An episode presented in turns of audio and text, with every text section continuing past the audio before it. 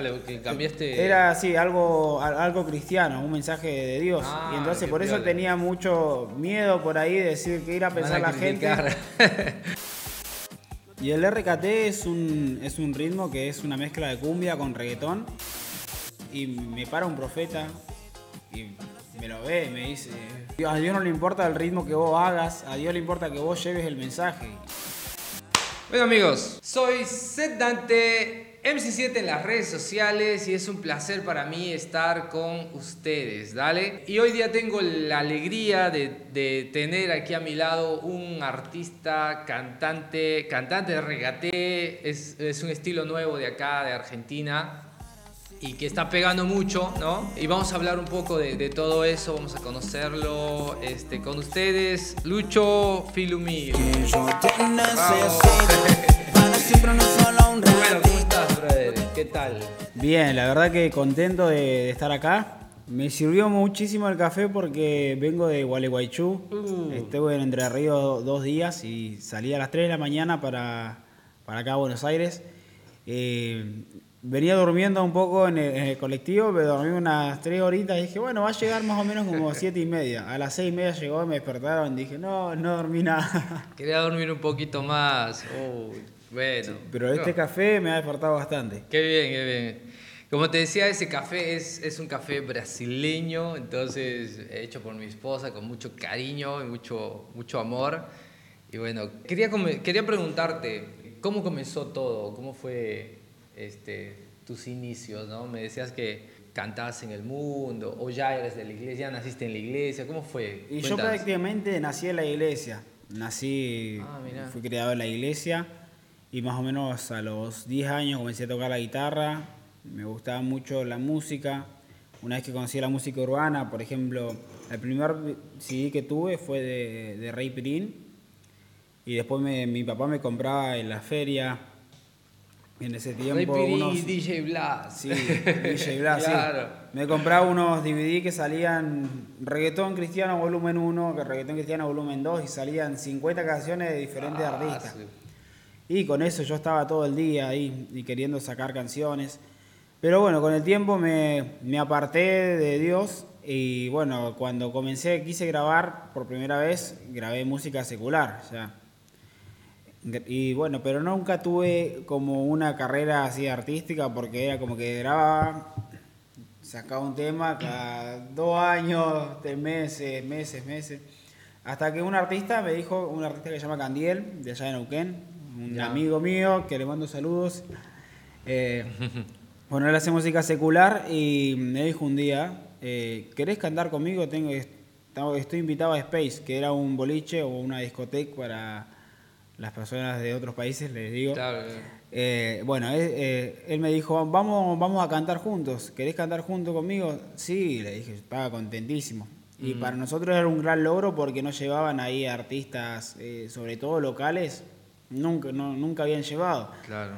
Entonces, Che, eh, pero antes, antes quería preguntarte, ¿cómo fue tu salida de la iglesia? O sea, o tu desvío. ¿Qué pasó? ¿A los cuántos años fue? y Porque mira, antes ibas a la iglesia Sí. y... O sea, ¿tuviste tu encuentro con Dios en esa época? claro, yo eh, nací prácticamente y como de los 13, 14 años siempre servía. Mi papá eran pastores, ayudaba, ayudaba en la iglesia, tocaba el teclado, estaba con los jóvenes. eh, Era muy Ah. chiquito, pero hacía un montón de cosas. Pero pasó que, que en un tiempo mi papá se separaron, hubo un, un tremendo problema donde ya dejaron de ser pastores y, y ellos se apartaron de la iglesia y yo ¿Tú quise seguir. No, Ah, yo sí quise, quise- quise seguir, pero en otra, ya me cambié de iglesia, en otra iglesia. Ya. Pero bueno, con el tiempo ya no era lo mismo porque mi, mi casa no era, no era igual que antes. Entonces comencé a, comencé a desviarme con mis amigos, me empezó a gustar más lo que es el mundo, las salidas. En ese tiempo eran los cumpleaños de 15. Uh, ¿A los cuántos? ¿Qué? Y ya 15, tenía como 12? 15 años yo, más Ah, o menos. uh, Y la época más difícil. Claro. Después a los 17 años fue que tuve un encuentro con Dios, así más profundamente. Fui al llamado, al conocido encuentro, no sé si Claro, claro. conoces. Sí, para los que no saben, Encuentro es un, eh, es un retiro donde va todos los, toda la- los amigos, se invita a todo el mundo que se pueda. Pasas dos días generalmente o tres días, a veces un día en, un- en una quinta, en una hacienda. Y ahí este, eres tocado por Dios, ¿no? Es todo palabra, administración, unción, poder, hay demonios, de todo, de todo pasa, ¿no? Es, es lindo. Ya, ¿y, y cómo fue tu encuentro? No, fue, fue tremendo, fue una experiencia única, pero como todos sabemos, eh, la relación con Dios hay que mantenerla. Y sí. Y, y yo pasaron un par de meses, no la mantuve, y ahí fue que me alejé totalmente. Hubo un tiempo desde los 17 hasta los 21 años que eh, estuve en el mundo.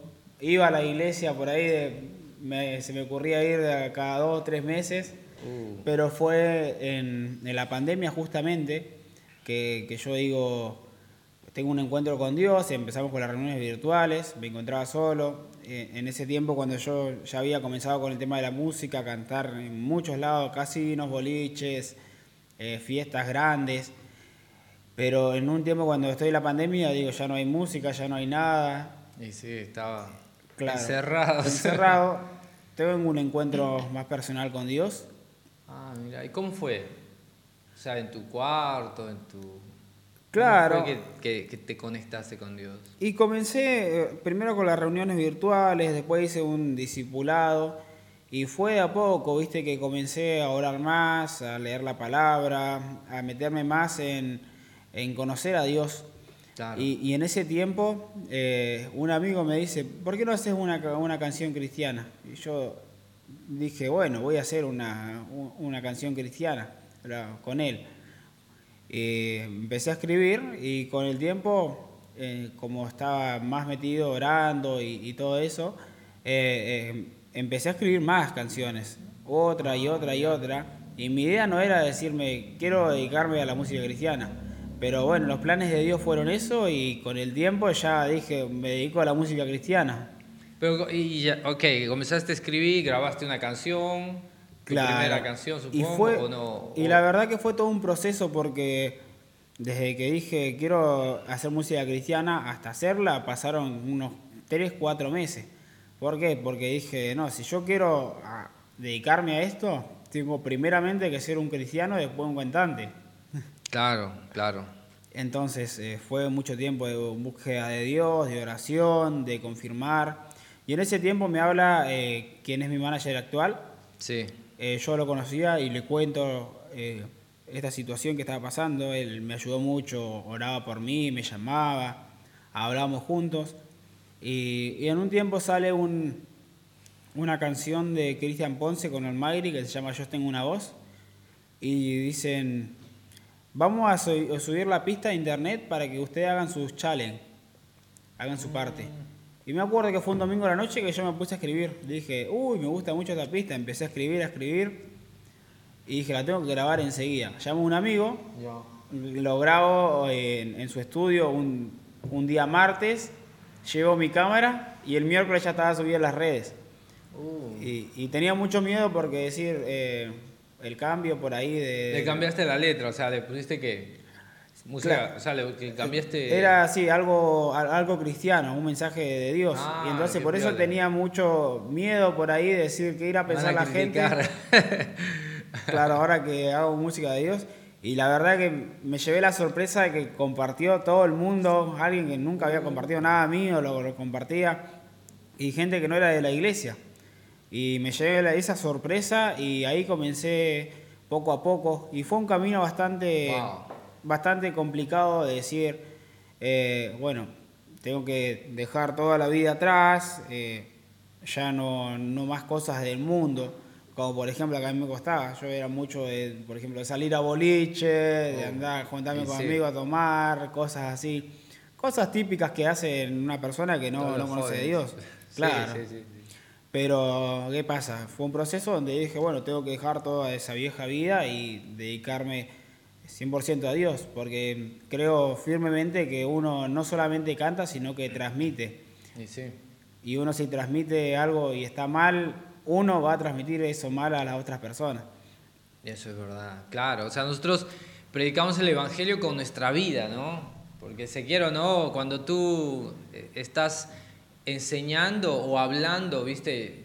Yo también era cantante, estoy retomando con la música, pero era, era verdad, o sea, cuando tú cantas, no puedes cantar mentiras. ¿no? Exactamente. Por eso que la gente del mundo cuando canta las tonterías que canta es porque ellos en su corazón está eso, ¿viste? Anhelan eso, quieren hacer eso, aunque a veces tal vez ni, ni lo hicieron, pero en su mente están soñando con tener todo eso en su, esos placeres en su cabeza, ¿no? Que, que van y hablan cada, cada tontería.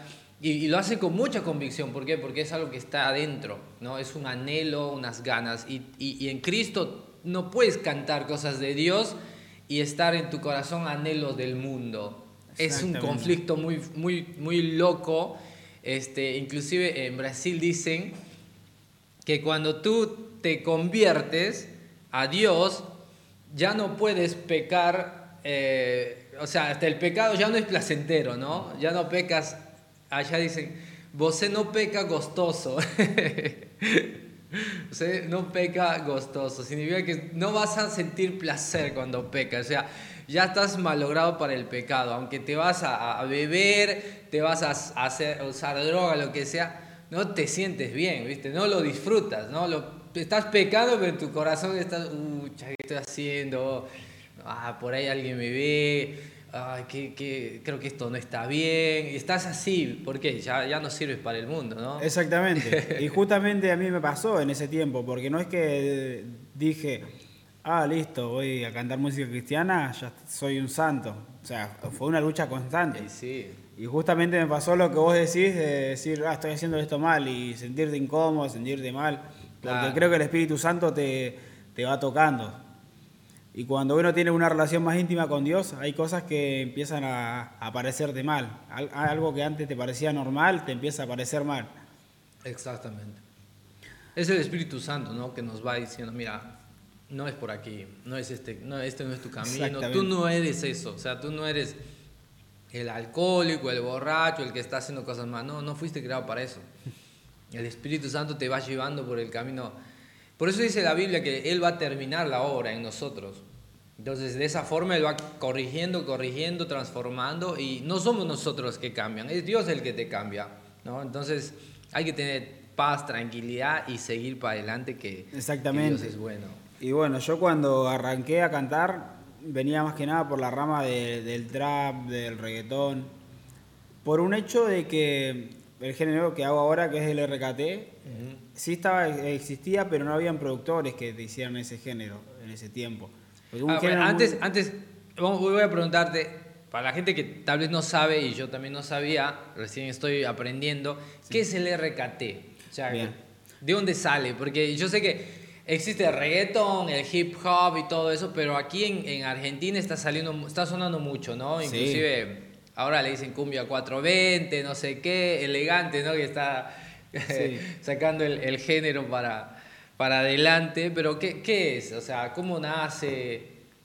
Y el RKT es un, es un ritmo que es una mezcla de cumbia con reggaetón y nace con más o menos en el 2000, no sé si en el 2008, entre 2008 y 2011, no sabía decirte bien la fecha exacta, pero uno de los primeros que escuché mezclando cumbia con reggaetón fueron los guachiturros Ah, en el 2011, que sonaron mucho en todos lados, internacionalmente. Sí, sí. Pero Sí, sabes en que... mi país llegaba también, escuchábamos eh, esa frasecita, sobre todo, y ya era ta, ta, ta, ta, ta, ta, ta. Claro, sí, vi, hasta en España, youtuber español le Sí, dicen seguro. guachiturro, sí. Ya ves. Pero eh, según lo que, lo que me dijeron, que es eh, el RKT nació en un boliche que se llamaba Rescate. Entonces habían DJs que hacían, mezclaban esto, la cumbia con el reggaetón, remixaban los temas de reggaetón y le mandaban este sonido que es eh, nuevo ahora, pero no, que no es tan nuevo porque venía hace como 10 años atrás. Lo que pasa que el género pasó por muchas etapas y era un género de DJs. ¿Por qué? Porque te hacían, agarraban un tema de reggaetón famoso, por ejemplo, ahora de Bad Bunny o de Duki. Claro, o y la gasolina de la época. Claro, claro, y te lo convertían en, en RKT, que en ese tiempo no se, no se llamaba RKT, le llamábamos remix o o Claro. Cachengue, nadie sabía cómo se llamaba. Pero con el tiempo se convirtió en RKT como una abreviatura del, del boliche este que se llamaba Rescate. Ah, mira. Entonces que en el boliche había muchos DJ que hacían ese estilo de música y bueno, ya ahí fue claro, quedando de, de ahí nació y por eso el, el RKT. Ah. Bueno, el RKT entonces es una mezcla de, de reggaetón y, y cumbia, algo así. Más o Claro, menos. exactamente. Que tiene, que tiene una pegada, ¿no? Sí, sí, sí. Y, y en mi ciudad no habían productores de ese ritmo. Ah. Entonces, eh, a mí me gustaba mucho. Pero a la vez, eh, cuando yo empecé a hacer música cristiana, dije, no, no voy a hacer esto. Me, me sentía mal. ¿Por qué? Porque yo venía de un ambiente de, de fiesta, de boliche, de discotecas, y ahí sonaba mucho toda esa música. Entonces, para mí, decía, me lo miraba con unos ojos de, de más, más carnales, y decía, no, no quiero hacer esto, no. ¿Serio? ¿Tuviste Claro. ese conflicto? Y sí, ¿qué pasa? Yo hoy eh, comencé a hacerlo. Hice una vez eh, un tema de trap y le se lo di a un DJ que conocí, que es de Rosario, se llama Vallejo, que es quien me hace los- todos los beats ahora. Y le dije si me lo remixaba. Me gustó mucho cómo quedó en RKT, Ya. grabé el video y fue muy aceptado. Pero yo seguía con ese conflicto por ahí de decir, ¿estará bien que hago esto o no? Pero creo que es el conflicto en todos los géneros, porque con el reggaetón también pasaba lo mismo antes de las iglesias, que, que no lo aceptaban, que decían esto, aquello. Sí, sí. Y yo estaba con ese conflicto y una vez voy a cantar a una iglesia y me para un profeta y me lo ve, me dice, yo iba, iba bajando así, me para así, de la nada, y empieza a decir muchas cosas en mi vida y entre eso me, me dijo, Dios, a Dios no le importa el ritmo que vos hagas, a Dios le importa que vos lleves el mensaje y te voy a llevar a muchos lados. Ah, me empezó a decir un montón de cosas así. Y eso tocó mucho mi corazón, porque incluso la iglesia que yo iba a cantar era muy estructurada y yo pensé, uy, no, ¿qué voy a cantar acá? Me van a mirar mal, pero fue todo lo contrario. Son límites que a veces uno se pone, pero Dios sorprende. Y ahí fue donde rompí totalmente las barreras de, de decir, es por acá y es el género que Dios me dio para llevar el mensaje. Wow, qué lindo, qué lindo, qué bendición.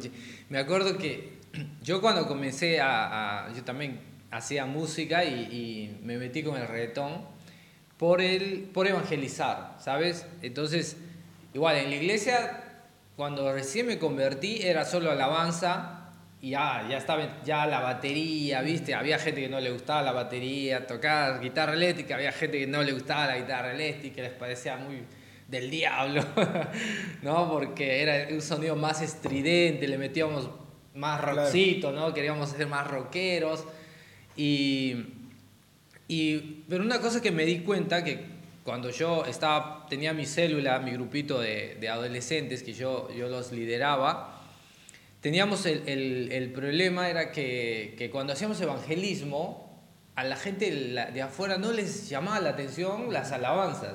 Entonces ponías una alabanza, un Marcos Witt, yo qué sé, la gente miraba y decía, "Ah, no pasa nada, ¿viste? esa música es un rock y todavía lo tocábamos mal, ¿no? Como todo, no teníamos buenos instrumentos, nada.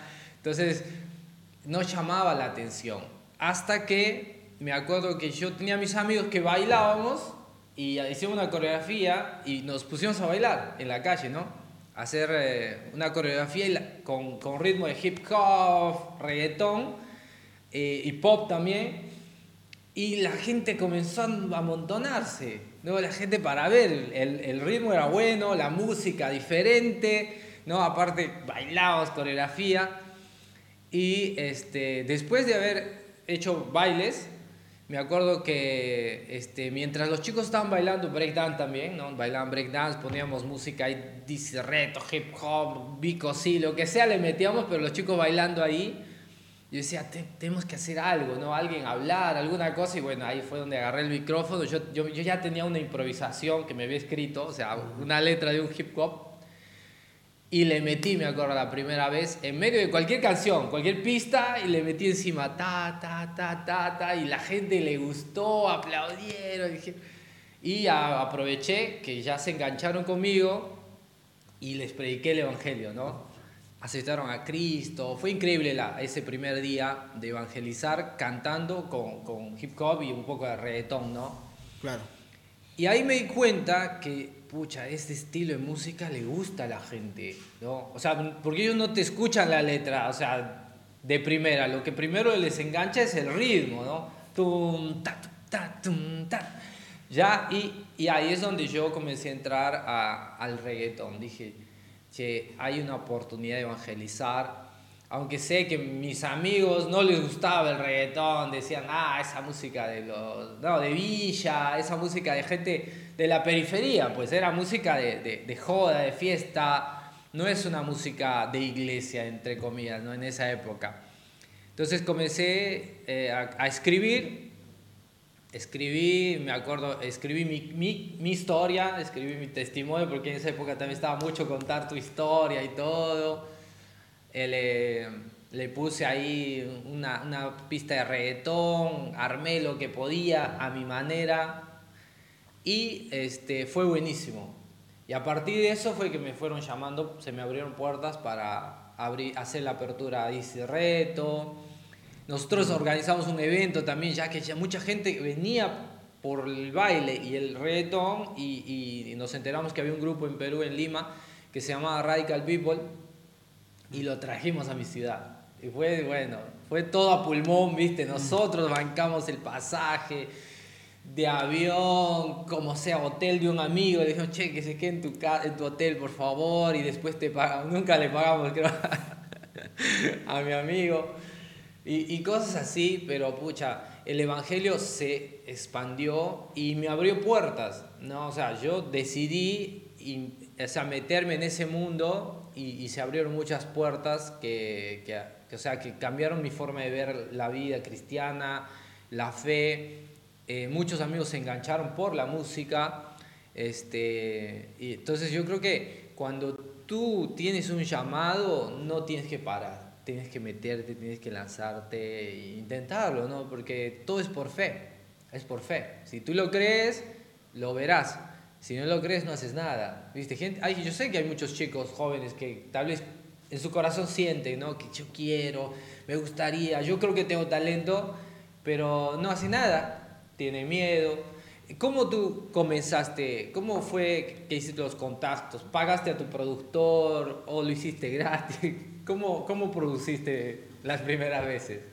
Eh, no, las, tenés mucha plata y estás bancando toda tu producción. no, las primeras veces, eh, cuando recién arranqué con la música o con la Sí. música cristiana. Con la música cristiana. No, con la música cristiana yo ya tenía un productor amigo donde yo le, le hacía los videos porque yo también sé fotografía, audiovisuales. Ah. Entonces hacíamos como un intercambio siempre. Ah, Con el bien. tiempo después empecé a pagar ya. eh, y bueno, comenzamos a arreglar, igual siempre es un amigo, entonces siempre estábamos ahí, o, o que le, le cambiaba video por, por producción musical, o yo le pagaba. Y, y la verdad que, que fue una inversión muy grande al principio, por ahí, porque eh, todo salía de mi bolsillo. Por ahí, Claro. hoy en día, también sale gran parte de mi bolsillo, pero por ahí con, lo- con los eventos, ahí vamos a alguna iglesia, eh, nos, nos dan eh, alguna ofrenda, una y con ofrenda, eso algo. yo lo voy invirtiendo en la música. Ah, bien, bien. Qué Pero, bueno.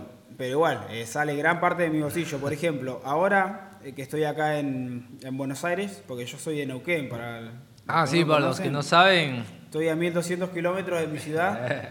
y Neuquén es al sur de Argentina, este, está cerca de Bariloche, así más o menos para ubicarlos, dale, yo sé que hay gente, oh, de los Andes, ¿no? Cerca de los Andes. Sí, sí, cerca. Claro, claro, de la Patagonia. Y la verdad que estar acá eh, fue, fue creerle a Dios solamente, porque en este tiempo yo estoy construyendo mi casa, estaba te- terminando de pagar un auto que ya lo terminé de pagar justo este Gloria a mes y tenía mucha, muchos gastos, muchas deudas, pero sin embargo eh, se me puso en mi corazón de que tenía que hacer un álbum. Y el álbum lo tenía que tirar para estos lados, para lo que es Buenos Aires. Eh, grabé con muchos artistas de acá de Buenos Aires y dije, voy a ir a filmar los videos. Eh, no tenía cómo, saqué un pasaje con tarjeta, con tarjeta de crédito. Uh, Agarré, eh, no sabía dónde me iba a quedar, todo un amigo me dijo, bueno, yo te presto mi casa. Después eh, fue juntando plata, trabajé muchas horas extras y me vine para acá. Pude cancelar los videos, mucha gente me ayudó también, me donaron plata por Mercado Pago. Sí, y, y la verdad que fui muy sorprendido Hice- porque... Hiciste una rifa, creo, dijiste. No, eso fue en enero también que vine Ah. para acá. Pero ahora en este, en este tiempo eh, fue creerle a Dios eh, y venía un- en un tiempo donde yo, cuando me propuse hacer el álbum, eh, pasé un proceso muy grande porque mi hermana, una de mis hermanas estuvo a punto de morirse y a mí me agarró como una depresión después de eso. Después de que cuando ya se había recuperado todo y estuve muy mal. Eh, un tiempo de angustia muy grande. ¿Pero qué donde- pasó? ¿Qué pasó con ella? ¿Qué, si lo puedes contar, claro. Sí, eh, le, le agarró muchas cosas, decían que era de pop, después eh, le agarró COVID, no se le iba más y tuvo mucho tiempo internada, eh, con un tubo de oxígeno, pero al, Wow, al qué punto de decir eh, que nos dijeron no sabemos si pasa este día, de esta noche, o nos decían no sabemos si pasa de mañana, pero bueno, gracias a Dios... eh, Dios la sacó de ahí, fue un milagro, fue un milagro porque los médicos no le daban esperanza de vida. Pero aún así, creo que fui muy, muy luchado en ese, en ese caso porque a pesar de que ya estaba todo bien, en mi mente no, no estaba todo bien, seguía mal y tuve mucho tiempo de angustia y, y eso fue cuando estaba, me propuse grabar el álbum, ya tenía todas las bases y yo no podía grabar porque no me sentía bien. Entonces demoré muchos meses en, en grabar una primera canción, después la otra. Y estaba en una estabilidad tremenda. Yo grababa y era como que no sentía nada. eh, y esto me pasó este año. Pero eh, llegó un momento donde las cosas empezaron a fluir, eh, se empezaron a dar las cosas. eh, tuve mucha lucha para llegar hasta acá, para hacer los videos, los temas, todo. Incluso el estudio donde yo grababa cerró. Uh, Pero comencé a ver, después del tiempo comencé a ver la- la- las cosas más positivamente. Bueno, si no puedo grabar acá, vamos al otro lado. Claro. Un amigo me dijo, vamos, vení a mi casa. Bueno, vamos a grabar. Después me compré las cosas y comencé a grabar en mi casa. Y entonces le mandaba al productor, por- le mandaba por internet las voces y listo.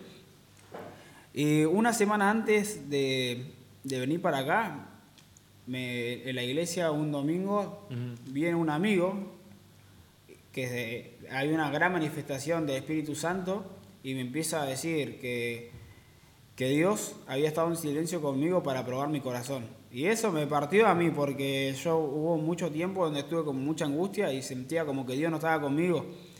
Y, y fue algo muy, muy grande, muy, algo que, que me impactó mucho porque en el proceso, en, en un desierto donde, de donde uno pasa estas cosas, como un momento de angustia, una lucha con la mente misma, eh, Dios a- a- al finalizar eso me habla y me dice, estaba probando tu corazón. Wow. Y eso sirve como aprendizaje.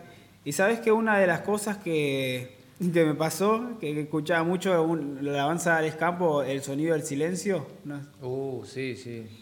Y, Buenísimo tema. y sabes que en ese tiempo eh, fue más que nunca donde entendí bien la letra de esa canción y me identificaba, porque a veces nosotros, o sea, Dios hace silencio para probarnos, o en el desierto como le llamamos nosotros, y cuando escuchaba esa, esa canción, toda la letra me identificaba.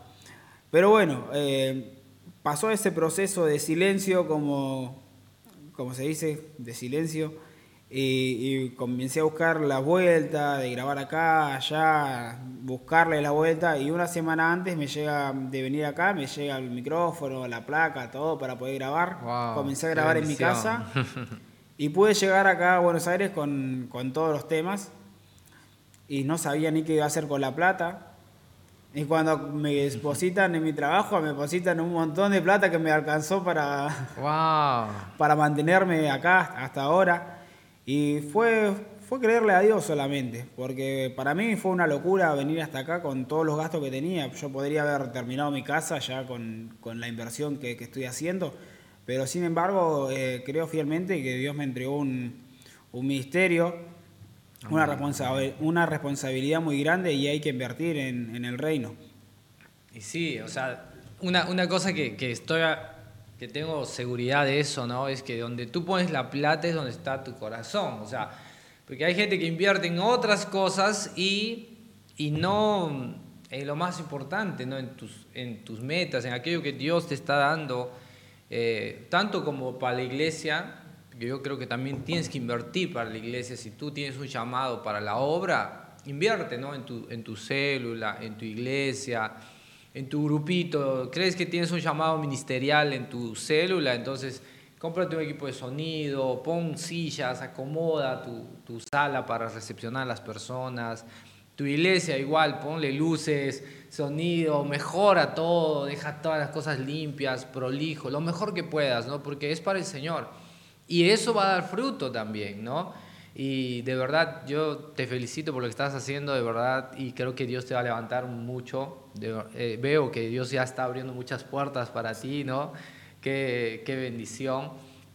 Y bueno, ah, y, quería saber ahora, aparte de eso, eh, ¿sos casado, soltero? ¿Qué onda con, con el corazón? no, estoy, estoy en pareja, eh, ahora, pero todavía no estoy casado. Ah, ¿tienes tu novia? Claro, tengo mi novia. Bien. ¿Y cómo, cómo ves eso? O sea, ¿cómo pretenden casarse? Sí, sí. Y una vez que ya pueda acomodarme y terminar mi casa, creo que... Se viene el casamiento. Amén, amén. Gloria a Dios. ¿Y cómo fue la, la... ¿Cómo ves eso de las relaciones? Para ti... Eh, lo, lo, ¿La conociste en la iglesia? ¿Cómo fue? No, la conocí en el barrio. Ya. Dentro de, de barrio. Vivía ahí nomás en mi casa y, bueno, ahí la, ahí la conocí. Incluso eh, la conocí cuando yo estaba en el tiempo de los boliches y todo eso. Pero bueno, ahora ella me acompaña, es un pilar fundamental ahora lo, lo, que hago en el ministerio, porque ella, me, todos los videos que tengo en YouTube, casi todo me lo ha filmado ella. Ah, ahí es tu camarógrafa. Claro, fotógrafa. Es más, en enero vino, vino ella para acá también, con, junto a todos los, chicos. Vine con ella, con la bailarina, con, con mi ah, manager. Vinimos en grupo, sí. Bien, bien. Eso fue para el CC Award, ¿no? Sí, para los CC Award. Sí, para, bueno, para los que no saben, hay, hay una premiación aquí anual que se llama CC Award, donde se premia a los artistas que están aquí en Argentina, ¿no? A los las personas que están saliendo recién, los, los mejores cantantes, la gente que está más rankeada, yo que sé, en, en TikTok, en Twitch. Entonces, si tú estás en Argentina y haces, haces videos, engánchate, quién sabe, vas a ser nominado para los CC Awards que se viene ahora, ¿no? Ya, ya se están abriéndose, ya ya comenzó, ya hay fecha y, este, y bueno, va a ser buenísimo. Dale, dale like ahí en el video. Escribe en los comentarios, yo quiero estar en los CC Awards para que puedas participar y, este, y también, ¿no? Prepárate para votar por nosotros. Queremos ganar algo ahí en los CC Awards. dale. Y bueno, entonces, eh, ¿cuál crees que, ahora como, como cristiano, ¿no? Yo creo que esa es una pregunta. ¿Cuáles crees que son los atributos de una mujer para casarse? O de un hombre, y de un hombre para casarse también. ¿Ya pensaste en eso? Y primero, eh, lo primero por ahí sería coincidir, o sea, ponerse de acuerdo, porque por ejemplo, eh, hay, hay, hay veces que uno conoce a una persona por ejemplo, he visto muchos amigos, o hasta a mí me ha pasado, yo tenía una novia antes, donde mm, no coincidíamos en muchas cosas y, por ahí pelea tras pelea. Y eso se vuelve una relación muy, muy tóxica a veces cuando no, no, se coincide, no se ponen de acuerdo. Y entonces, yo creo por ahí que es eh, cuando uno está en un noviazgo o en matrimonio o lo que sea, siempre uno tiene que, ceder. Sí, claro. Ante, ante varias cosas. Entonces, eh, por ahí los atributos, eh, me quedé pensando en eso, los, atributos. Sí, coincidir, ¿no? coincidir sería uno, sí. Bien, bien.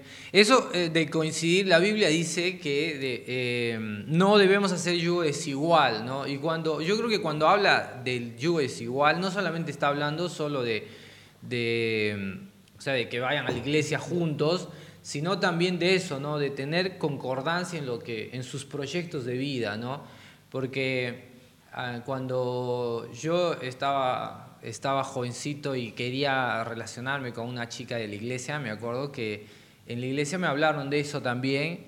Y la chica con la que quería salir, que quería que sea mi novia, era otra cosa, ¿viste? O- Lo opuesto. Claro, o sea, yo quería viajar, ¿no? Era misiones, el evangelio y todo, pero la chica no, era más su casa y todo. Y eso mi pastor me lo dijo, ¿no? Me dijo, mira, está bien, eh, si ustedes quieren salir bien, bien, este, primero nos preguntó si queríamos casarnos o ver algo serio. Claro. Y no era. O sea, y nosotros fuimos sinceros y dijimos, no, nada que ver todavía. O sea, solo queremos ser novios y, y tal vez de aquí a unos tres años, cuando termine la universidad ella y yo cuando termine mis estudios, puede ser, ¿no? Pero todavía no. Entonces dijo, "Mm, todavía no, no están seguros entonces. No, no estamos seguros.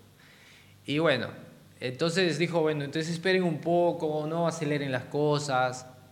Y después cuando hablé en privado con el pastor, él me comentó y me dijo, mira, ella, su estilo de vida es diferente, ¿no? Al tuyo, entonces yo creo que no va a encajar. Y sí, yo sentía también eso, ¿no? decía, no, sí, es verdad, o sea, esa chica tenía un, un pensamiento, un ideal bien diferente al mío. Entonces yo eh, entré en conflicto, ¿no? Porque, viste, cuando tú estás enamorado, tu corazón quiere una cosa, pero el Sí. espíritu te va diciendo por otro lado. Claro, exactamente. Y me puse a orar y cuando oré, eh, Dios me habló, me confirmó de que no era. Y yo le dije a Dios, Dios, yo quiero que tú me digas si eso no es. Ahora, si no me dices nada, yo voy a ir y voy a ser su novio. le voy a pedir la mano, voy a hablar con su familia para decir que quiero ser novio, hacerlo todo serio. Y Dios me habló y, se- y me dijo que no, no era. Entonces, bueno, ahí ah, me sentí aliviado por la respuesta y dije, bueno, entonces, entonces no es, dale. Y hay muchas veces, viste, que por ahí pensamos más con el corazón que con, que con la mente. Y sí, Cuando metida de pata, ¿no? Porque puede ser El que... amor es ciego, dicen. sí, sí, si te equivocas, sufres. Entonces, ¿qué pasó a mí? Oh, me acuerdo que ese día que Dios me habló, me dijo que no era, yo sentí paz, ¿no? Y dije, bueno, Dios, voy a esperar. Porque Dios me dijo que no era una chica de mi ciudad, algo así, ¿viste? Yo leí la Biblia y ahí aparecía una historia, la historia del, del hijo de Abraham, que, Dios, que Abraham le dice que no quería que se case con alguien de esa ciudad, sino con alguien de afuera, ¿no? Entonces eso lo tomé para mí, yo sentí que Dios me decía que Dios tenía una persona que no era de esta ciudad, que era de afuera. Entonces me alegré mucho, dije, wow, gloria a Dios, ¿quién será? No? ¿Cómo será? Pero sentía todavía algo por ella, entonces oré, le dije a Dios, Dios, entonces ayúdame a que me olvide de esa chica, porque todavía siento en mi Y corazón. no era, no era ni siquiera de tu país. Claro, y no era de, ni de mi país, no, era del extranjero. Me casé con una brasileña, para los que no saben. ¿Y sabes qué pasó? Esa misma, el fin de semana voy a la iglesia y la chica aparece con su novio. Con un pibe que ya estaba saliendo. Yo no sabía que ya estaba saliendo con alguien. Aparece, pum, lo presenta, que no, que es mi novio. Ay, yo decía, Dios, de lo que me libró. Porque yo iba a ir a hablar con la chica y seguro me iba a decir, no, yo ya tengo novio, ¿qué onda? Claro. Entonces, eh, y bueno, ya había conseguido un novio, o sea, ni siquiera había pasado mucho tiempo, creo, de, de lo que habíamos hablado, y bueno. Pero bueno, las cosas pasan así. eh, entonces yo creo que Dios me libró de romperme el corazón, tal vez, ¿no? Porque Claro. me iba a meter con algo y, y- y ya iba a chocar con la pared. Entonces, a veces cuando escuchas al Espíritu Santo, siempre es mejor, siempre es mejor, ¿no? Claro. Y la verdad que yo me choqué contra la pared muchas veces porque yo, como vengo de una, o sea, de- del mundo, digamos, eh, cometí muchos errores eh, que no hubiera cometido si hubiera estado dentro de los caminos de Dios siempre, la iglesia. No solamente con, con los amores, sino con, con muchas otras cosas, ¿viste? Eh, que ahora lo pienso, digo, antes decía, perdí mucho tiempo. ¿Por qué? Me agarró cuando... Yo tenía 22 años cuando dije quiero dedicarme a la música cristiana, pero sin embargo, para mí sentía como que tenía 50. ¿Por qué? Porque perdí mucho tiempo en decir, no le dediqué este tiempo al mini- al ministerio, a Dios, o sea, todo lo que sería desde los 16, 17 años hasta los 22. Perdí mucho tiempo en el mundo. Cuando yo siempre de chico su- supe cuál era mi llamado. Lo que pasa es que Dios eh, me fue moldeando y, y hasta que no estuve preparado no, no, no pude cumplir ese propósito. Pero yo decía, ¿cómo perdí tiempo? Y me maquinaba la cabeza, me maquinaba la cabeza. Pero pero creo que no es a nuestro tiempo, es al tiempo Sí, de sí. Dios. Todo coopera para bien, o sea, sí es verdad que cuanto más antes, eh, mejor, ¿no? Es verdad, o sea, pero si no lo viste antes, ya está, o sea, el pasado no lo podemos cambiar. ¿no? Exactamente. Ya está. Hoy en pero día- tu futuro sí, o sea, tu presente. Y yo creo que hoy en día puedo aconsejar mucho a, a personas que, que están pasando la situación que yo ya pasé. Por Claro. ahí una vez un pastor me decía, ¿sabes qué? Si vos no hubieras pasado todo lo que pasaste en el mundo, no, no tendrías cómo hablarle a un chico que está pasando todo eso. Y sí, es verdad, es verdad.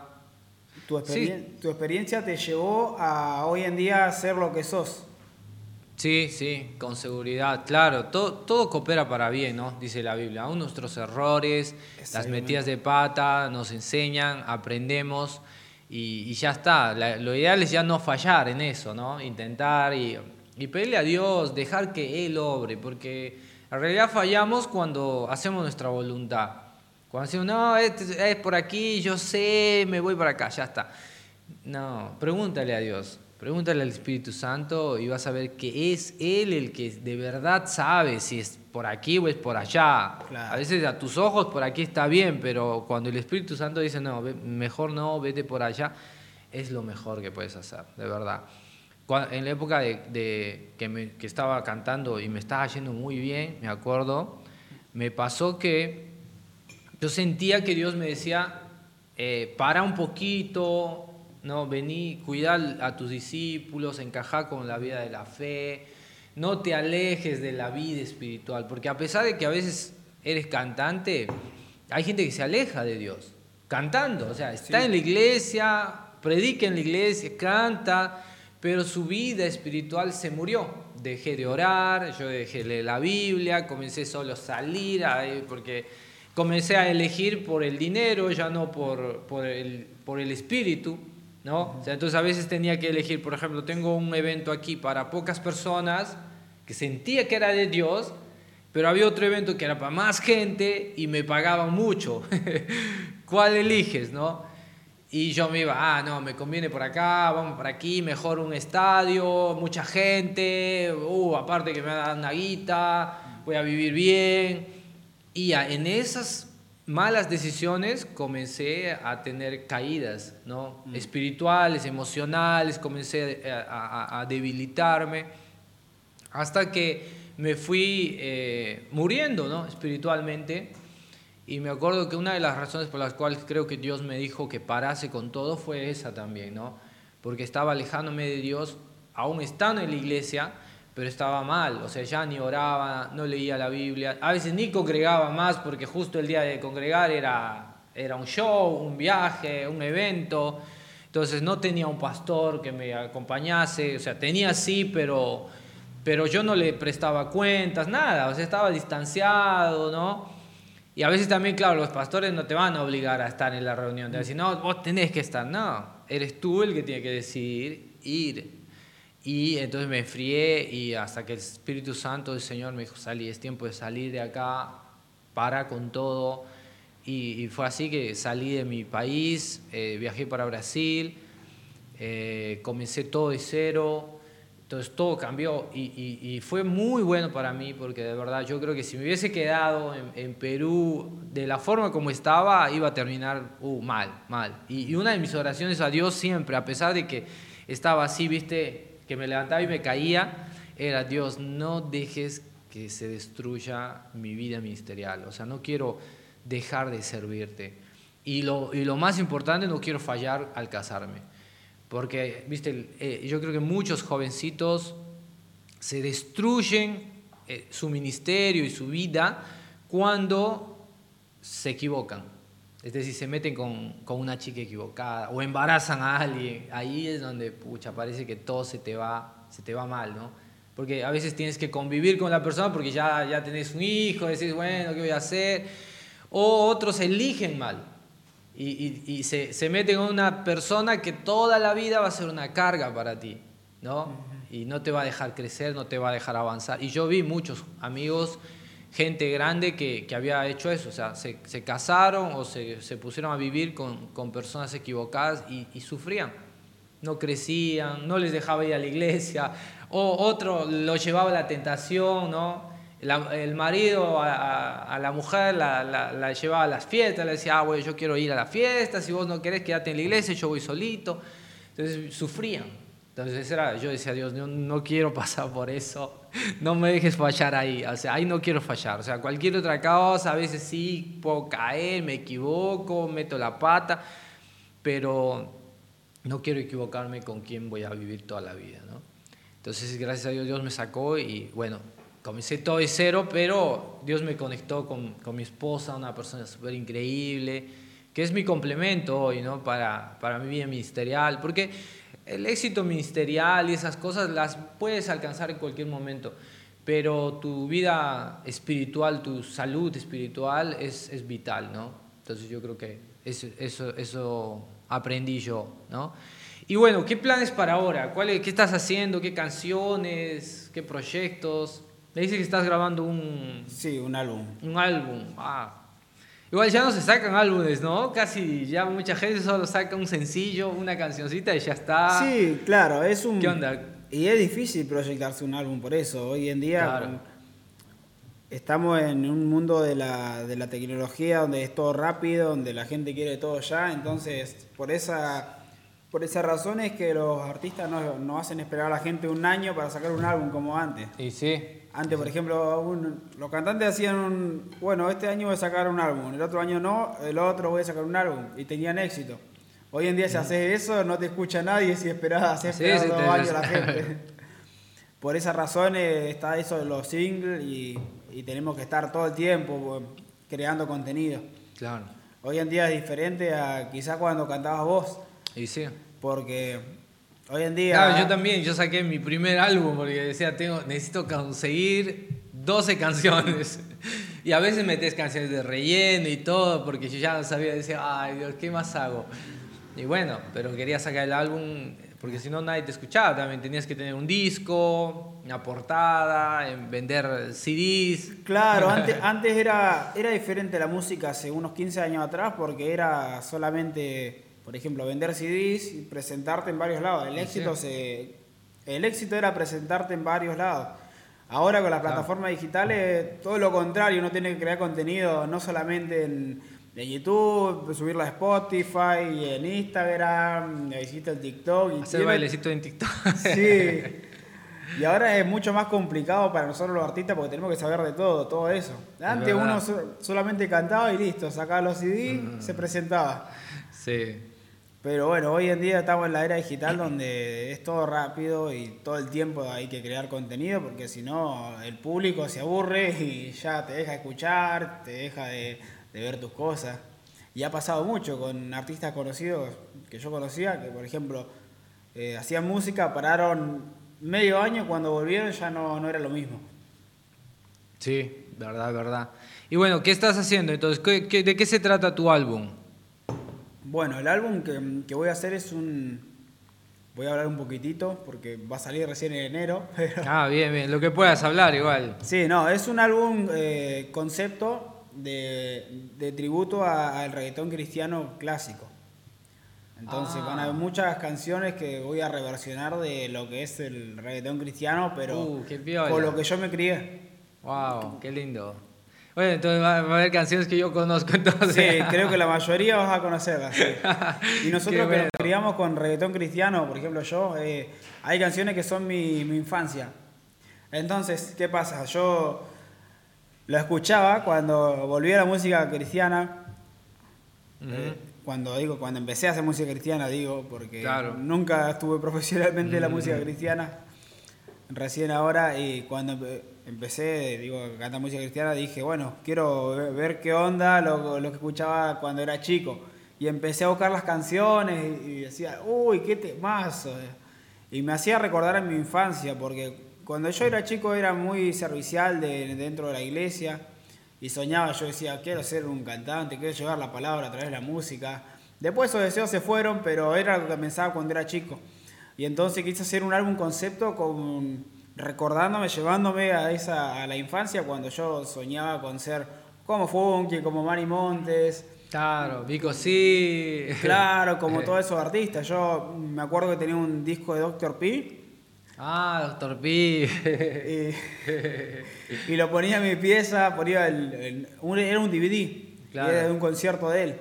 Y yo ponía luces en mi, en mi, en mi cuarto Sí. y me ponía a cantar con cualquier cosa y me imaginaba que estaba en un concierto como él. Wow, qué lindo. Pero eran sueños de niños y ahora como que quise revivir esos sueños y por eso el álbum es eh, el álbum concepto con esos clásicos que me hicieron soñar con ser un artista o más que un artista, un ministro. Gloria a Dios, gloria a Dios. Wow, qué lindo, ¿eh? Qué lindo. Bueno, vamos, entonces estén- esténse atentos a, la- a las producciones ahí de, de Lucho. Eh, estás en las redes sociales, ¿no? Tenés TikTok, Sí, tengo, tengo de todo. en todas con el mismo nombre. Lucho Filumil, sí. En todas. Ah, bueno, entonces ya lo pueden seguir, ¿ok? En las redes sociales. Síganme a mí también, Set Dante, MC7 en las redes sociales, ¿ok? ¿Y cuál es tu concepto de, de la vida cristiana? O sea, ¿cómo, cómo tú tienes tu devocional, tu, tu vida cristiana? O, o sea, tiempo de oración, ayuno, lectura de la Biblia. ¿Cómo, lo- cómo lo haces? ¿Cómo vives eso? Bien, eh, en mi caso yo en la iglesia que congrego eh, Sí. tenemos algo muy, muy lindo que eh, tenemos un grupo de WhatsApp donde la pastora, la pastora de nosotros como es jubilada y, y- y ya dedica todo su tiempo, el 100% a la obra de Dios. Wow. Entonces, ¿qué hace ella? Un día antes, de- por ejemplo, si, si mañana, ¿mañana cuánto estamos? ¿Ocho? Mañana creo, es- ¿O nueve? 9 gramos. 9, por ejemplo. Bueno, hoy 8 escribe un... Ah, mañana es 10. Mañana es 10. No, 9 es mañana, creo. Sí, Bueno, o sea, aquí me dice. sí sábado 8. Ah, no, sí, sí, sí. Perdón. Bueno, por ejemplo, hoy sábado 8 ella escribe un devocional para mañana eh, es domingo 9. Ujú. Y entonces, eh, todos los días nos va mandando un grupo de WhatsApp, un devocional con toda la iglesia, donde nosotros eh, leemos, nos dice ahí el texto bíblico y toda la reflexión que, que Dios le entrega a la pastora. Entonces, todos los días nosotros vamos leyendo ese devocional en la mañana. Yo, por ejemplo, lo hago en la mañana, trato de, de orar, de hacer el devocional eh, en la mañana. Y entonces eh, vamos toda la semana, toda la iglesia haciendo eh, ese devocional, de un, por ejemplo, de Génesis 15 al 20, por, por decirlo así. Y entonces el domingo el pastor predica sobre ese, ese devocional sobre todo lo que leímos de la semana. Y entonces está muy bueno para mí porque vamos toda la iglesia llevando un concepto de, de la Biblia a través de que Dios nos va hablando a través de cierto libro. Por ejemplo, ahora estamos leyendo el Génesis. Empezamos con Abraham, después con, con Isaac, Jacob, Claro. y así vamos avanzando. Ah, y bien. ha sido algo muy lindo para mí porque muchas veces me lo he perdido. Hay veces que ni hacía el devocional o lo leía. Por ejemplo, tengo la, la otra aplicación de la Biblia que es eh, la Joe Versión. Sí. No sé cómo se pronuncia bien, no sé mucho inglés. sí, de la Biblia, bueno. Y y por ahí leía eso, pero ahora que, que comencé hace un tiempo, empecé a hacer el devocional junto a la iglesia, está muy bueno porque yo llego el domingo ya sé el concepto, todo lo que venimos leyendo durante la semana junto a los hermanos. Ah, bien, bien. Ah, qué bueno. Y, o sea, como, como artista o cantante, ¿tienes algún parámetro, por ejemplo, de siempre congregar en tu iglesia o no? ¿Cómo haces? Porque si tienes que viajar, ¿cómo te acomodas? Y a, a mí se me hace complicado también, porque no solamente por la música, sino porque yo a veces trabajo domingo, sábado, pero trato siempre ¿Qué haces? concre- ¿De tra- fotografía dijiste, no? ¿O No, no, yo trabajo allá en, una, en Neuquén en una empresa de, de distribución de energía eléctrica. Entonces, Ah. estoy en una guardia de reclamos. Por ejemplo, vos me llamás, se me cortó la luz y yo te atiendo y te tengo que indicar todos los pasos. Ah, y a Entonces- veces te ponen domingo también. Claro, por ahí estoy domingo, a la mañana, a la tarde, a la noche, donde sea. Voy por un diagrama.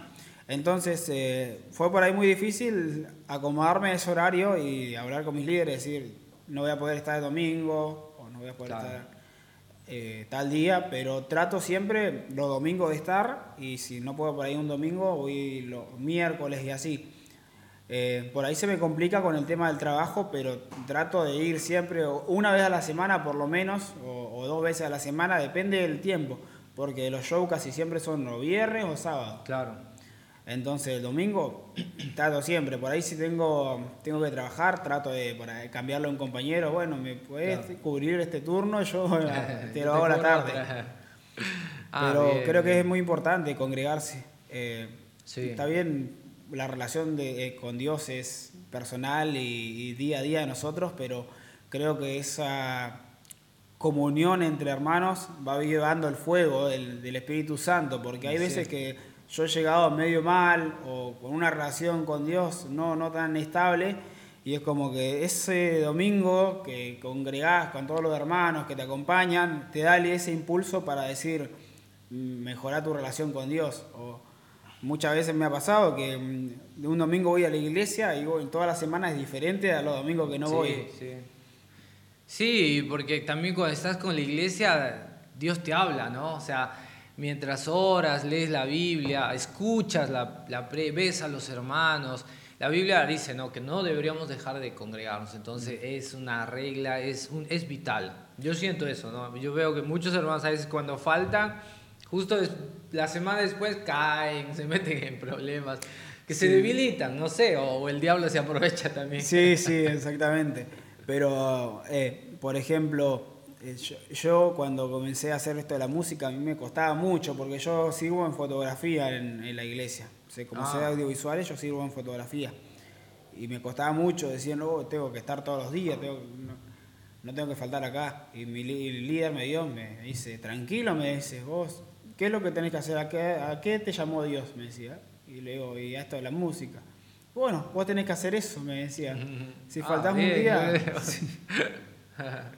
gloria a Dios. A y si faltás un día, o por eso, o por el trabajo, eh, Dios no te va a decir nada, no se va a enojar, me decía. Sí, sí, sí, es verdad, es verdad. Claro. Sí, tenemos libertad, ¿no? Yo creo que eso es verdad, el Espíritu Santo te tiene que guiar. Y bueno, y tú eh, con el Espíritu Santo tienes la percepción también, cuando che, te estás yendo por otro lado, volvé, volvé, ¿no? Exactamente. Pero bueno, lo importante es que siempre que se pueda, eh, congregarse. Claro, claro, sí, está bien. Sí, solamente es justificable para mí cuando tenés que hacer, no sé, o trabajar o, o en mi caso hacer un show, pero Claro, si estás claro. en tu tiempo libre. Y sí, yo, yo creo también que las iglesias tenemos que estar eh, listas para, para poder prestar servicios en otros horarios, ¿no? Porque a veces hay gente que necesita. Hoy, hoy cada vez más cambian las cosas, ¿no? En, en Brasil, por ejemplo, en los países, en las ciudades, digo, más grandes, hacen cultos hasta los lunes. Hay cultos especiales que es lunes para gente que trabaja domingo, ¿no? Claro. gente que hace justo trabaja domingo, son este, productores de eventos, artistas, Eso me vendría muy bien un, ¿viste? Un Un lunes, un sí. lunes. Lo te tengo siempre libre. perfecto. Y empresarios, por ejemplo, que viajan justo fin de semana, tienen que hacer viajes de negocios y todo, entonces vuelven lunes, que es su día tranqui, y salen con la familia y todo, entonces te hace mucho bien tener un culto. Y yo creo que como iglesia a veces tienes que estar atento a, a esas necesidades en tu iglesia, ¿no? Claro, exactamente. Te sirve, sirve mucho. Y, y bueno, tengo otra pregunta para ti. Me gustaría, ¿cuál crees que fue el, el peor pecado que cometiste? Contá con una metida de pata que de verdad te sentiste mal o no sé, que, que crees que no debías haber fallado. A ver. puedes contar, claro. No, maté a una persona. No, No, debo estar en la cárcel. Se van a enterar, uh, tú eras el que lo mató. No, no sé, que, que una metida de pata que hayas cometido y, y ¿Alguna que pueda dejar una enseñanza, ¿no? Para los chicos que están, que están viendo. Bueno, eh, a ver qué le. O estoy, estoy pecados terribles que hayas cometido en la iglesia o, o fuera de la iglesia. estoy pensando, estoy pensando para. A ver qué puedo decir. Bueno, cuando era, cuando era chico, más o menos 17 años, yo me acuerdo que, que estaba muy de moda por ahí ir, ir a, lo- a los cumpleaños de 15, que eran fiestas familiares, eso. Entonces, eh, yo le, le mentía a mi mamá porque, ¿qué pasa? Tenía amigos que ya íbamos directamente a los boliches, a las discotecas. Ah. Entonces yo quería ir Sí. y, y le mentía a mi mamá, le decía, mamá, iba, Se está tenemos el cumpleaños. ¿no? Capaz que me está viendo. Decía, yo le decía, voy a ir al cumpleaños de 15 de, de una amiga. Y buscábamos en, en Facebook y buscamos una persona, ¿ves? Más o menos. Ay, de esta amiga, decíamos. No solamente yo, mis amigos también, decíamos. Y nos terminamos yendo a, A boliche. boliche, de lugares Uh, terribles. Y una vez, en una de, esa, una de esas veces, mm. pasó que me puse muy borracho, pero muy, muy borracho. Y, y un amigo mío se largó a pelear, se largó a pelear y, y viene uno y me dice, ¿qué, ¿qué está haciendo tu amigo? Y le digo, no sé, está peleando. Viene y me pega así. Uh. Pero me, la- me pega acá justo en la nariz y me dejó el ojo hinchado. Ah. Pero yo caí así. Yo no entendía nada, pero. Y bueno, y la- al otro día fue a mi casa y me vieron el ojo. ¿Qué te pasó ahí? No, me pegaron, me golpearon. Y bueno, muchas veces fue de, de llegar a mi casa, eh, ¿qué? Llegar borracho y mi mamá me decía, ¿qué? ¿Qué estuviste tomando? Uy. o mis papás, ¿viste? Y son cosas por ahí de adolescente que, que no, que no están buenas. Uno por ahí, yo me creía re grande, pero ahora que, que lo pienso, tenía 17 años, era un nene y, y son cosas que, que no, no están buenas, pero, pero me, me quedaron de, de ejemplo y gracias a Dios nunca, nunca me pasó nada que, que me hayan robado, salvo esa vez que me pegaron. pero podría haber sido peor. Sí, sí, Podría sí, haber sido verdad. peor porque muchas veces eh, en la calle pasan muchas cosas. Sí. eh, Que se largan a pelear, que te apuñalan o se van a los, a los tiros. Y creo que Dios, si me, si me libró es porque tenía un propósito conmigo y ahora la estoy viendo. Sí, sí, a veces, a veces justo el diablo no prepara esas tentaciones para destruir tu vida, para, porque sabe que te, él prepara todo para que te lastimen, para que te hagan daño o que termines cayendo en cadenas que después no vas a poder salir, ¿no? Exactamente, muchas Como las veces, drogas, yo qué sé. una vez a la salida de, un, de una discoteca, se, largaron a los tiros ahí. Uh, Y yo estaba ahí. Otra vez me acuerdo que se empezaron a pelear todos y se apuñalaban, hubieron muchos apuñalados. Y, y yo que ahora que lo pienso, para mí era normal, pero ahora que lo pienso digo, ¿cómo me metía en esos lugares donde eran Corría tan riesgo tu vida. oscuros, sí, donde ponía en riesgo mi vida? Y cómo Dios me libró de, de tantas cosas, ¿no? y sí, es verdad. No, no hay que arriesgar, chicos, porque a veces vas a cobrar mal, ¿no? Justo tengo un amigo que también le pasó lo mismo, creo que se fue a una fiesta, y comenzó a alejarse de Dios y no sé qué. Quiero, no, quiero disfrutar, quiero ta, ta. Se va a una fiesta y le pegaron, regresa todo golpeado. O sea, Ay, Dios, bueno. La paliza por lo menos lo hizo regresar a la iglesia. Y sí, a veces necesitamos, no necesitamos pasar por eso, pero pucha, nuestra terquedad, ¿no? No, Sí. yo voy, yo voy. Yo también, me, de verdad, me acerqué con firmeza a Dios después que me dieron una paliza mal, mal, porque, o sea, el diablo preparó tentaciones y yo me caí, me sentí mal, pensé que no, nunca voy a cambiar. Viste, a veces piensas eso, ¿no? A la primera caída, a la segunda caída, ya está, te, te vas, lo tires, te tiras a la perdición y, y te va peor. Y bueno, y eh, eso. ¿Y qué opinas ahora al respecto de la onda de- del feminismo, la ideología de género? ¿Ves eso? ¿Cómo, lo- ¿Cómo lo ves vos? ¿Qué opinas? ¿Qué te parece? No sé, o ya escribiste alguna canción hablando de eso. Viste, Redimidos a- escribió ¿no? algunas Sí. canciones hablando de eso. Este, en una entrevista también le pregunté, fue muy buena su, su, su, posicio- su posicionamiento, ¿no?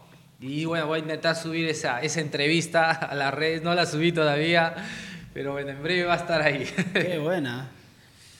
Eh, no, yo particularmente, con el tema del feminismo, eh, yo creo que hay puntos que, que están buenos, por ejemplo, en- con el tema de la, la igualdad de género, de decir somos iguales hombres y mujeres, porque hubo mucho tiempo que hubo mucho machismo. Y creo firmemente que el feminismo clásico hizo muchas cosas buenas, como por ejemplo el voto femenino, que se traten igual a los hombres y a las mujeres, los derechos laborales de las mujeres. Pero bueno, ya hay, por ahí hay algunas cosas que no me parecen correctas, como por ejemplo decir eh, excluir a los hombres, o he visto que las paredes dicen muerte al macho. Mm, cosas así, o matá a tu marido, a tu hijo. Entonces hay cosas que me parecen muy, estre- muy Sí. extremas, no estoy a favor del aborto, por ejemplo, ese Claro. es uno de los puntos, pero lo tomo mucho con pinza, no, no es que estoy en contra de todo lo que se dice del feminismo, porque es- eh, reconozco que hay cosas que, que han sido buenas, que han sido buenas han ayudado mucho a las mujeres. Eh, por ejemplo, una de las cosas que, que yo veo en este tiempo muy, muy buenas que, por ejemplo, hay alguien que le pega a la mujer, eh, lo- lo- marido, la Sí. pareja, lo que sea, hoy en día no se trata de la misma manera que antes. Si alguien golpea a la mujer ya lo, lo meten preso, es mucho más rígido. Y antes era algo que pasaba muy normal. Que Claro. ahora también pasa, pero ya eh, lo toman de otra manera, es más grave. Eh, pero antes era muy normal, era como Claro. pegar a la mujer, era normal, listo. Cosas Sí, que pasan sí. en los matrimonios. Claro, sí. La, la- yo creo sí, la agresión es terrible, ¿no? Hay que evitar. Y lamentablemente, este, yo creo de los dos lados, ¿no? Porque es verdad que la agresión del hombre lastima más, porque el hombre Sí. es más fuerte y va a golpear y hacer daño, ¿no? Pero también pasa que yo creo que en los casamientos generalmente eh, llega la agresión porque a veces somos ofensivos, hablamos mal, ¿viste? Entonces agredes verbalmente, a veces ni, ni agredes físicamente, pero agre- agredes verbalmente y eso a veces hace más daño, ¿no? Inclusive que a veces hasta el golpe, porque Claro, es exactamente. psicológico, ¿no? Y hay, y hay tanto del hombre para la mujer, ¿no? Yo siento que muchas veces es verdad que hay hombres que son violentos y es su única forma de resolver, Sí. no saben cómo expresarse. Pero también es verdad que hay mujeres también que son, este, incitan, Sí. ¿no? Incitan hasta que muchos hombres que son pasivos ya no aguantan más y explotan, ¿no? Entonces, eh, yo creo que la recomendación es para los dos lados, que, que se controlen ambos, porque el hecho de que hoy, por ejemplo, se castigue eh, fuertemente al, al hombre por agredir a una mujer, tampoco puede ser razón para que una mujer este, se aproveche, ¿no? O, o yo qué sé, quiera este, meter a su novio a la cárcel, o estar denunciándole por cualquier boludez, porque también hay ese lado, no sé si, si, te, pasas, si te pasó, si sabes de alguna historia, yo tengo un amigo que siempre me cuenta que me, me dice, porque él ya, viste, tiene hijos con, con una piba ahí, entonces él todo el rato está con mucho cuidado, ¿viste? No, Claro. que, me, no, que, que tiene, me puede decir, tengo que tener cuidado porque me va a denunciar. Entonces yo veo que él no vive bien, digo, pucha, pobrecito. y bueno, ¿qué opinas de esto? ¿Ya, ya viste alguna, algún tipo de exceso? Sí, eh, como te decía recién, eh, veo el, el lado bueno por todas las cosas que te conté, pero bueno, hay otros lados muy oscuros también con el tema de los scratches, por ejemplo. eh, Ah, que hoy en sí. día cualquiera, hay muchas personas que han escrachado por violadores y no, no han hecho nada y, muchos suicidios han, han habido por eso, porque hoy en día se está la cultura de la cancelación directamente, una persona comete un error, eh, Sí, lo destruye, ¿no? lo destruyen totalmente, pero por ejemplo, el, el tema de la, de la violación, porque hay muchas veces que ni siquiera son, son violadores, son inocentes y, y que una persona diga, eh, te violó a tal persona, qué sé yo, y todos empiezan a compartir, a compartir, a compartir, lo cancela todo el mundo y, Y, eh, y muchas veces se terminan suicidando las personas. Y claro, porque, o sea, imagina, vos no hiciste nada, o sea, porque puede ser también, hay gente que sí hace y Sí. tiene que ser castigada, tiene que ir a la cárcel y estar Sí. preso, eso sí. Exactamente, sí. Pero hay gente, sí, es verdad, hay gente que, que no hizo, pero pucha, la, la otra persona miente. Cuando es la mentira, bro, es terrible, sí. Hay que ser sabios, por eso, eh, aún en las relaciones, ¿no? Yo creo que eh, busca personas correctas. eh, nunca, yo creo que no vas a encontrar una persona correcta en una fiesta, en una borrachera. Búscala en un lugar, en tu barrio, en la iglesia, en un lugar sano. No, relaciona con personas correctas porque a veces terminas arriesgándote y, y vas a pagarlo caro, ¿no? Porque si te metes con una persona que te va a mentir, te va a denunciar diciendo que estás violándola, haciéndole daño es una persona mala, es una persona mentirosa, Claro. ¿no? Y sí, de verdad que hace mucho daño eso, eso de la cancelación. Yo creo que tenemos que aprender a buscar las pruebas, escuchar al otro lado. De verdad, ahora que lo dices, por ejemplo, yo, yo vi algunas, algunas publicaciones así denunciando, pero no me puse a investigar, ¿viste? Ya de primera tú dices, uh, mira ese tipo que... Y era vecino todavía, oh, no, pucha, hay que matarlo, hay que hacerle daño. Pero, ¿será verdad? ¿No? Claro, pasó, por ejemplo, en una ciudad cerca de, mi, de Neuquén que se llama Villa Regina, Sí. que ahí yo- yo nací, queda en Río Negro, sí, en la provincia de Río Negro. Ya. Y ahí hubo un hombre que era de la iglesia de mi abuelo, porque mi abuelo es pastor, eh, y, a ese hombre lo acusaron de violación. Y creo que era inocente, no, no sé muy bien, pero creo que era inocente, y le prendieron fuego a la casa, se quemó el hijo y el nieto. Y, pero unas quemaduras, sí. Quedaron vivos, pero muy mal, muy mal. Entonces, bueno, son, son cosas que, que- que pasan ahora, ¿viste? Por ahí la gente no se pone a investigar y, y actúa por el impulso. Sí, sí, de verdad investiga, no, no estés compartiendo de primera cualquier cosa, cualquier denuncia, porque sí, hay que, hay que hay, hay gente que denuncia falsamente, hay gente que miente, hay gente que a veces este, solo para llamar la atención, ¿no? Eh, sí, eso pasaba, me acuerdo que había, ayer estaba hablando en, en mi célula con Christopher. Se apagó la cámara.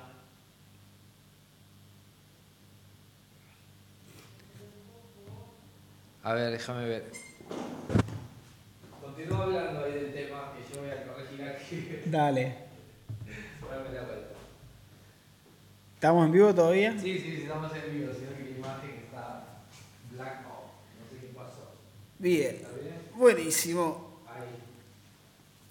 Continúa. Eh, ¿De qué estamos hablando? Vamos al tema. Sí, sí, sí. Hablé un poco de, de ahora de los, los Easy Awards, cómo fue tu nominación, ganaste, no ganaste. Ah, los Easy Awards. Sí, No, yo no, no gané, estuve nominado solamente. Sí, y fue una ventana muy grande porque cuando, cuando yo tuve los Easy Awards, acá allá en Neuquén es como, como que ven a Buenos Aires como un, algo, algo bastante grande, es porque era la ciudad del arte, donde salen muchos artistas, cantantes, actores, de, todo, de todo. Entonces, cuando yo vine a Buenos Aires por primera vez, la gente me ayudó muchísimo porque yo no tenía plata como para, para venir. Tenía un poco, pero no, no tanto. Entonces, la gente me ayudó mucho, se copó, hicimos una rifa y vinimos a los ISO Awards. Dijimos que estábamos nominados a unos premios y sirvió como una ventana muy grande allá en mi ciudad porque al estar nominado a, lo- a unos premios acá en Buenos Aires, conocer y compartir con muchos artistas, cuando volví a Neuquén ya me, me tenían como de otra manera. Porque pues ya había cantado también acá en, en Buenos Aires y, y sirvió mucho a lo que es mi carrera artística, lo que es eh, venir a, a esta ciudad, ¿no? Porque eh, en, en el interior del, del país, todo el mundo que es cantante o actor o se dedica al arte siempre sueña con venirse para acá, para, para Buenos Aires. claro, claro. Y bueno, ¿y fuiste nominado en qué, en qué segmento? Artista Es co- de en- reggaetón. Sí, hubo uno que decía eh, música trap, rap y otro que decía promesa 2022, en esas dos categorías. Pero ahora estamos peleando para que pongan la categoría de RKT. Bien. Dios de Dios, ojalá que, ojalá que salga, ¿no? sí, este año tiene que salir, la- bueno, ya el próximo año sería la categoría de RKT. Sí, sí, sí. Bueno, eh, eh, tuvimos unos problemitas técnicos, ya estamos de nuevo, ¿ok? Estamos eh, en pantalla negra.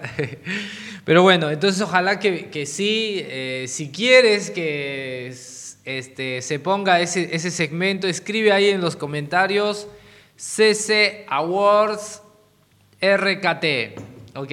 Hashtag CC Awards RKT. que queremos que haya, claro, sí. Hay, hay muchos cantantes de RKT acá, ¿sabes? Y ahora están saliendo varios. ¿Quiénes son? para que la gente conozca. Bueno, yo lo que me junté, porque yo vengo de Gualeguaychú recién, hace unas horas llegué, en Entre Ríos, y allá nos juntamos eh, con, con chicos que hacen esta música, entre cumbia, regate. Por ejemplo, está Dani Ugrán. Dani Ajá. Ugrán es un artista que viene hace años y creo que es uno de los más conocidos de la música urbana cristiana. Ah, mira. Él, bueno, yo incluso yo lo conocí en persona allá en Neuquén porque él viaja por todos lados todo el tiempo, tiene giras y, y bueno, él hace esta música también. No solamente recate, hace cumbia, hace reggaetón, hace mucha música. Después eh, está el Resonante, que es un artista de Gualeguaychú. Después hay un artista que se llama N3, que también es allá de Gualeguaychú. eh, Doble Voz. Nuevas Criaturas, que... ¿Escuchaste es a Tommy Bueno? Sí. ¿Qué estilo? Él es trap, ¿no? Sí, él es trap. Hizo una recate, pero él se dedica al trap. Ah, hace trap. Trap y reggaetón. Ah, bueno. Después, ¿quién más está? Ah, eh, bueno, esos son mis amigos, eh, Nuevas Criaturas, Dani Durán, El Resonante.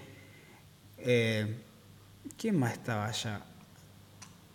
Estamos nosotros tres y nosotros... Éramos nosotros tres, sí. Bueno, Y- ¿y, qué- cómo crees que está la, la- o sea, el, el trabajo que están haciendo las iglesias para, para el arte? O sea, eh, ¿cómo crees que podría mejorar? O sea, la- la- las iglesias que te traen, o que los traen a ustedes como artistas, este, ¿crees que están haciendo un buen trabajo? ¿Crees que se puede mejorar? ¿O qué crees que, qué, qué- viste de otras iglesias que hicieron y dices, mucha, mira, hicieron algo lindo, es- es- esto fue lo que funcionó? Y la verdad que a mí me gustaría por ahí que se hagan cosas más eh, afuera de la iglesia que, que adentro, porque para, para llamar más la atención de, de los jóvenes. Claro. Pero, pero igual... Ah, casi todo es en iglesia, entonces decís. Claro. Eh, por, por ejemplo, a mí me gustó mucho, este, fui a la fiesta de la primavera, a una iglesia, y estaban Sí. todos disfrazados, cosas muy creativas, y esa cosa me llama mucho la atención, porque por ahí un joven que viene de afuera, eso le llama la atención y Ah, bien. Sí, Viste la y- primavera, y- todo, todo disfrazado. Claro, y es mucho más accesible. Por, a, por ejemplo, decir, bueno, vamos a una reunión tradicional, común. Y Ah, muchos bien. jóvenes por ahí se acercan por eso, porque les llama la atención y terminan siendo atrapados y tocados por el Espíritu Santo. Wow, bien, bien, bien. ¿Sabes una idea que, que tengo, o si alguien quiere copiársela, no hay problema, es hacer un festival, ¿no? Un festival afuera, en alguna quinta, y llevar artistas. ¿Tienes? Y que la gente vaya a la quinta, que pase la noche en la quinta, ¿no? Que es Claro, como una ah. vigilia entera que, que yo, yo vi, yo hice, participé en Brasil con un DJ famoso que, que hacía en la época los festivales, se llamaba Terra Santa, el festival, muy bueno. Y el DJ se llama PB, DJ, PB. Sí. Es re famoso, ahora aquí también ya lo conocen, pero allá en la época estaba comenzando recién a, sus, a hacer sus primeras mezclas. Y él, él estuvo allá cerca de mi ciudad. Ah, Yo lo fui, sí. lo fui a ver, sí. Ah, mirá, viste, uh, re bueno él, y se metió al ámbito eh, español con fuerza, pero allá en Brasil él hacía unos festivales muy buenos y me gustaría hacer, tal vez vamos a hacer alguno, ok, espero contar contigo, con todos Sí, los artistas que se puedan, que quieran participar. Y va a ser una bendición. Si te gustaría participar de un festival, escribe en los comentarios. Yo quiero eh, un festival en Buenos Aires o en qué ciudad. Escribe ahí, vamos a ver cuántas personas escriben eh, los comentarios y bueno, en función de eso vamos a ir haciendo algo. Dale, eso es, ese es mi, mi proyecto.